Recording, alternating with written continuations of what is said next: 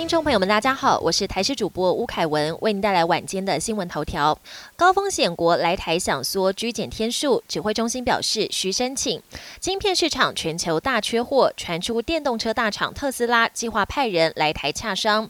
不过，因为美国并非指挥中心认定的低风险或中低风险国家，并不是用短期商务来台缩短居家检疫方案。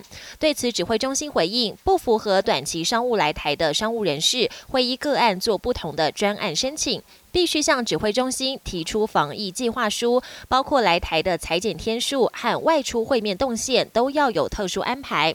至于未来如果商务人士已经接种完疫苗，能否缩短检疫天数，目前还在请专家做后续评估。中华邮政征新血，外请邮务士每个月最多可领四万。中华邮政宣布要征新血，一百一十年将公开甄选直接人员，正取一千六百九十五名，备取四百七十七名，包括营运职月薪四万六，专业职三万六，柜台等内勤人员及外请邮务士三万二不等薪资。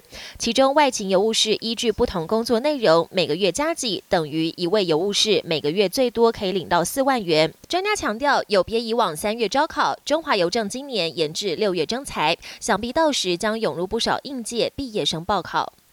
Lie 大宕机不能传讯通话，网友以为被封锁。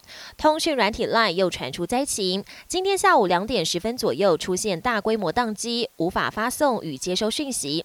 许多网友第一时间在 PTT 哀嚎抱怨，还以为自己被封锁，直到下午三点多才逐渐恢复正常。将近一小时宕机，让不少民众工作大受影响。lie 台湾总部则表示，因为系统网络连线异常才会宕机，从下午三点开始。状况就逐渐排除，造成用户不便，深感抱歉。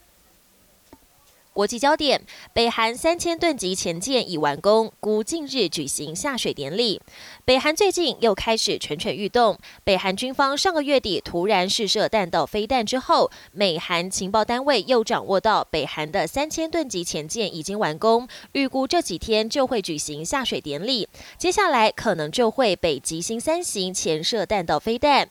美国与南韩正全力密切监控。日本首次传出接种两剂疫苗后仍确诊。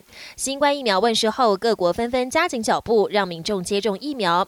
南韩今天起再次开放六十岁以下、三十岁以上成人打 A Z 疫苗，而日本也从今天起让六十五岁以上长者接种疫苗，预计六月中就能让三千六百万名长者完成接种。不过，日本首次传出有人接种两剂疫苗之后还是确诊的案例。因此，当局呼吁民众接种之后还是要遵守防疫措施。此外，美国旧金山也提前放宽施打对象，结果疫苗供不应求，有数千人等了好几个小时，最后还是扑空，没有打到疫苗。大王乌贼死亡搁浅岸上，日本民众担忧是不是地震前兆？日本地震连连，居民都还没有走出阴影。四月初，新泻海边有一只死掉的大王乌贼搁浅在岸上，让许多网友议论纷纷。还有人联想到去年底京都也发现大王乌贼，四天后就发生地震。今年一月底，在岛根县的渔港也有一只大王乌贼现踪。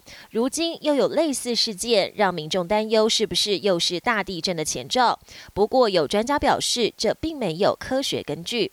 本节新闻由台视新闻制作，感谢您的收听。更多内容请锁定台视各节新闻与台视新闻 YouTube 频道。